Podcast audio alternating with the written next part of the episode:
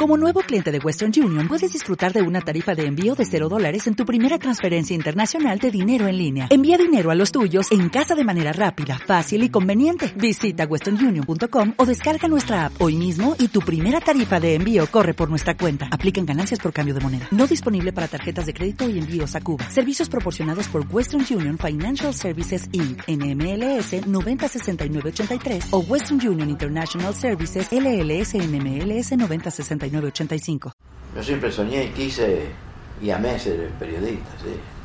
He tenido unas columnas, eh, diarios importantes, diarios de Buenos Aires, escrito, fui corresponsal de La Nación. ¿Y usted qué siente o qué le pasa cuando le dicen que usted pateó el tablero acá en la radio Rosarina? Cosas buenas y cosas malas me dicen, ¿eh? ¿Sí? Sí, claro, como siempre. Algunos a favor, otros en contra. Como todas estas cosas uno tiene seguidores y opositores, enemigos, favorecedores. Evaristo Monti es un periodista de Rosario, Argentina.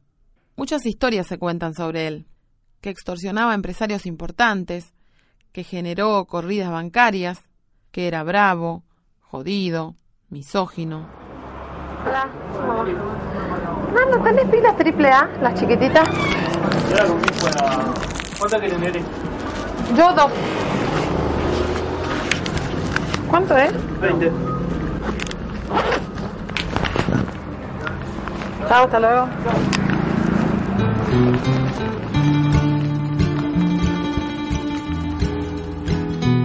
Es jueves, son las 12 menos cuarto del mediodía. Estoy yendo a la que creo es la entrevista más difícil que me tocó hacer hasta ahora. Me espera el malo de la radio todas las mañanas llegaba de mal humor. Todas, todas, todas las mañanas llegaba de mal humor. En algún momento incluso eh, con cierta connivencia con las autoridades de la dictadura. No ha hecho llorar la locutora la Casares y Usandizaga seguramente lo, lo detestan. O sea, los dos tipos se sentían gobernador de Santa Fe. Le sacó la gobernación de la boca. Y es muy difícil que se repita en una ciudad tan grande como Rosario que durante siete horas el tipo mantenga en vida una ciudad todos los días. Cuando te ponías en contra de su, proyecto político era piadoso. Aunque mi presupuesto de estudiante universitaria no me lo permite, voy a tener que tomar un taxi. No sea que llegue tarde y Evaristo se enoje. Hola, ¿qué tal? Vamos hasta Oroño al 25. En Rosario todo el mundo conoce a Evaristo, sobre todo los taxistas. O a mí me encanta el viejo este. Yo cuando estaba en la radio, trabajaba, lo escuchaba también. ¿Viste? Porque más allá que por ahí hablaba al pedo, como quien dice, como, ah, como mucho habla, ¿viste? Pero el tipo era. No al pedo, era un tipo directo, así como Maradona, ¿viste? No se guardaba nada el viejo.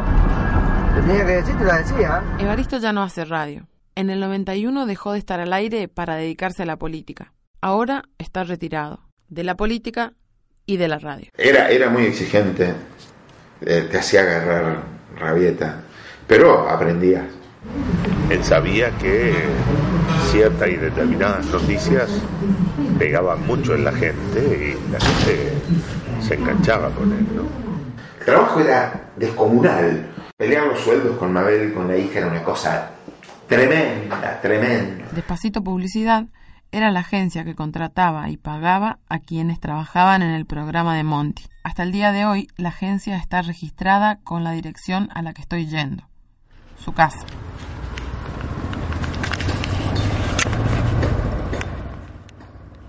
El malo vive en un edificio de dos pisos sobre Boulevard Oroño. En el portero hay cuatro timbres, dos departamentos por piso. Un grupo de albañiles está descargando bolsas de cemento. A la fachada le vendría bien una mano de pintura. Hola, ¿qué tal? Soy Mariana. Vengo a charlar con el señor Evaristo. Sí, de parte de Hugo. De parte de Hugo de Cruz, sí. Bueno. Hugo es Hugo de Cruz, otro clásico de la radio. Él fue mi nexo para llegar hasta acá.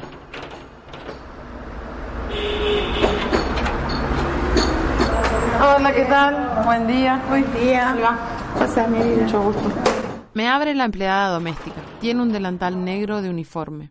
La confundo con Eddie, la esposa de Baristo. No, no soy la empleada. Ah. Llegamos al segundo piso. A la salida del ascensor, un pasillo largo con ventanas a los costados. Algunas plantas, cuadritos colgados. Al final, la puerta. Pasa, mi amor. Bueno, permiso. Entro a una sala con las paredes revestidas en madera, cuadros con fotos de los nietos y muchos estantes con libros. Buenas. Hola. Permiso. ¿Cómo le va, Baristo? Mucho gusto. El malo viste pantuflas y tiene el pelo blanco. Está casi, casi en pijamas. Eddie le alcanza un saco para que se abrigue. Toma, Baristo. Está fresquito, ¿eh? Está fresquito, sí, afuera. Él se sienta acá siempre. Bueno. Sentarse. O donde vos Cuesta creer ¿no? que este sea el mismo que desafiaba a todos en su programa de radio. Era una pisada enorme.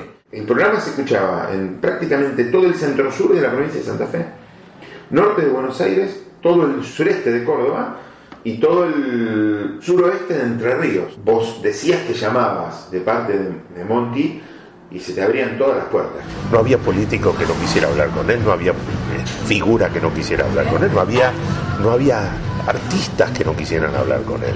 Lo que pasa es que hasta que vino Monti en el 70 era un poco seguir a la cola del diario La Capital.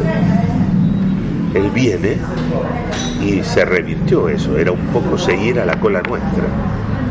Eh, Marcábamos lo que se llama ahora agenda.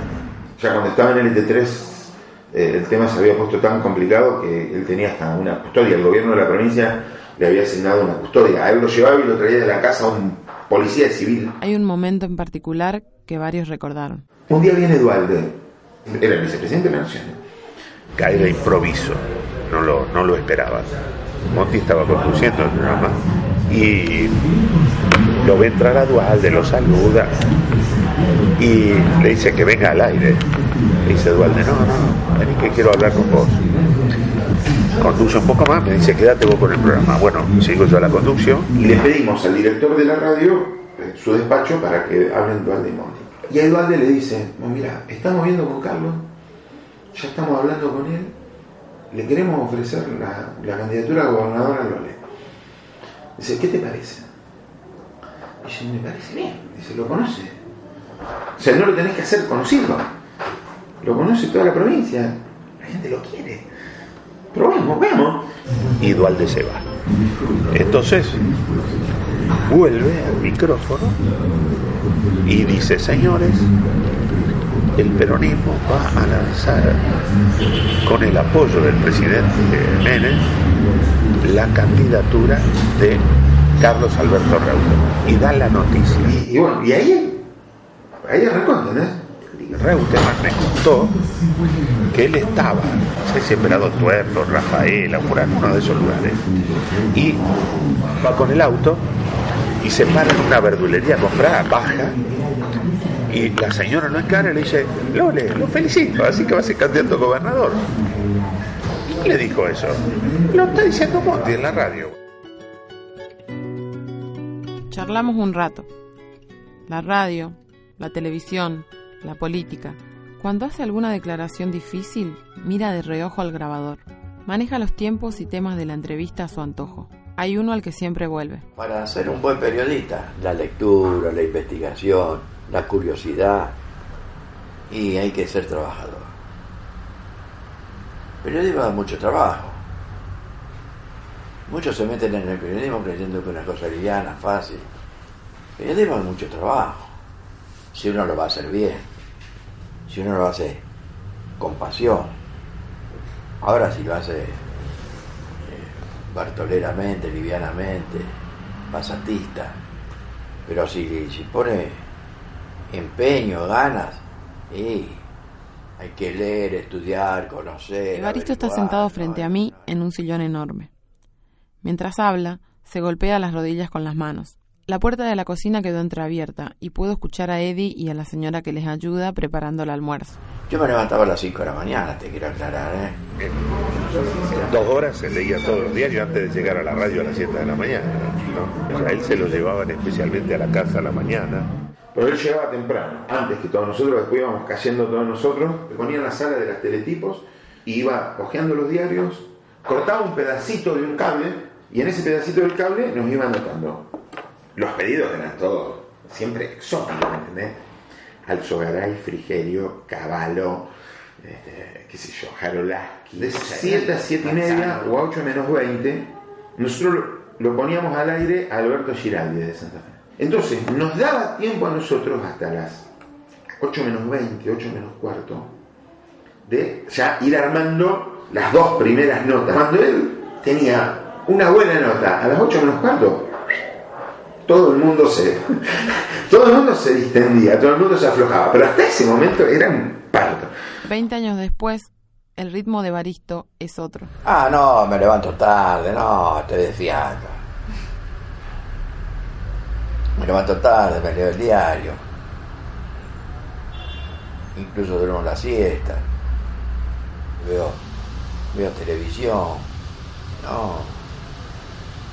Y leo. En un momento de la charla, levanta una pierna sobre el apoyabrazos. Despatarrado parece más cómodo. Eh, Después de esto de que era jodido, Eduardo Conforti, co-conductor de Baristo en LT8 y LT3. yo no estoy tan de, de acuerdo con eso. Era muy exigente. Crecimos periodísticamente Reinaldo Siete Case, periodista. casi contra él, ¿no? De alguna manera representaba lo que nosotros no queríamos. Él tenía un pensamiento muy conservador. Un tipo muy jodido en lo ideológico, Carlos Del Frade, periodista. pero comunicacionalmente un fenómeno. Era difícil, era muy, era muy exigente. Era muy exigente. Carlos Cardoso, productor de Baristo durante siete A años. veces nos íbamos con un odio porque lo queríamos matar. No es mentira eso. ¿Sabes lo que pasa? También uno crea una imagen y la va, la va alimentando.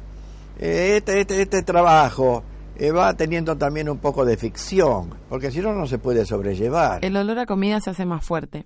Eddie entra a la sala y se apoya en un sillón lejos. Creo que es la señal de que hay que ir redondeando. Elijo mis últimas dos preguntas. Me dijeron que es de News. Así es, Bien. bien leproso. Bien leproso. Lo que he llorado de chico por news. ¿Sí? Uh, Como lo hizo durante toda la charla, Evaristo controla el cierre de mi nota. Debe haber sido bravo como periodista. Creo que fue uno de los mejores malos que generó la radio de Rosario. Un tipo tremendamente talentoso, dueño de inflexiones, silencios. Sería de necios negar esa capacidad comunicacional que tuvo Monty, que para mí claramente ha marcado un antes y un después en la, por lo menos en la radiofonía rosarina seguro. Fue un adelantado, indudablemente, y, lo, y yo creo que todavía no ha sido debidamente valorado su, su, su, su presencia, su, su, su estilo. El malo dice que me acompañe. Salgo por una puerta diferente a la que entré, la de la cocina. Veo la mesa puesta para tres personas. En una pared, un montón de diplomas de cursos de cocina enmarcados. Me acerco. Quiero ver si son de él. ¿Cuál es la llave? Allá, negrito. Allá no está. Allá está su llave. Me parece. Ah. Esta es la suya, esta también. Estamos perdidos.